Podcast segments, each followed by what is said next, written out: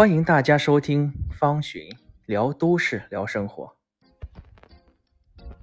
这个话题其实一直都在讨论哈，不同的时代有不同的答案。从我父辈开始，这就是一个话题，一直到今天为止，仍然是大家乐此不疲讨论的一个一个点。其实我的观点就是，检查另一半手机这个不重要，重要的是为什么要检查。我没有说允许和不允许，我也不不会觉得检查和不检查，他们有什么道理？我觉得没关系。检查与否，我觉得最重要的一点。就是你是否认为这个手机该检查？你是否认为你的另一半在背叛你？你是否在怀疑彼此？这是关键的。如果你觉得你生活在一段非常安全和相互信任的关系当中，我觉得就没有必要去查手机。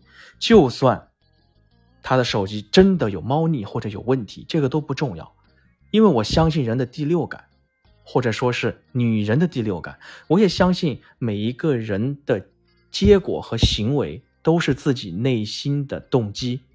一段幸福的婚姻，大家是能够看得到的，自己也能够感受得到，也就代表你生活在一个非常信任的环境当中，一段非常恩爱的关系当中。那么，不管他的手机里有什么不该看的东西，他都是爱你的。你们两个都是在经营这段爱情，你们是互相真诚对待彼此的，那就无可厚非，不用去检查。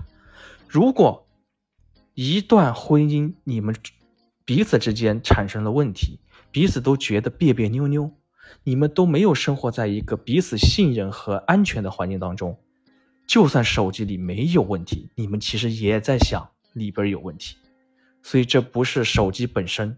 而是这段关系当中，你们对彼此的认知和感觉，这才是关键。当你们了解彼此、信任彼此，而且关系非常好的时候，无所谓，真的无所谓。就算有东西，我们也不要揭开面纱，因为你们会幸福的一直过下去。除非哪天你们的关系突然变了，很微妙。你们一定要相信，一段关系中的两个人，不管是亲情、友情、爱情，两个人相处的过程当中，你们可以彼此去。察觉到很多微妙的东西，这是人性，这也是情感本身。如果你们之前很幸福，后面不幸福，你们当然就可以去查去查手机喽，何必委屈自己呢？对吧？就算他里边没有问题，但你们的关系出现问题，至少代表他不爱你，或者你不爱他。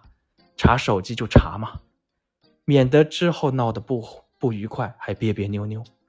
所以我的观点就是，查手机和不查手机没有关系。你过得好就不用查，过得不好就折腾呗。好了，欢迎收听方寻聊都市聊生活。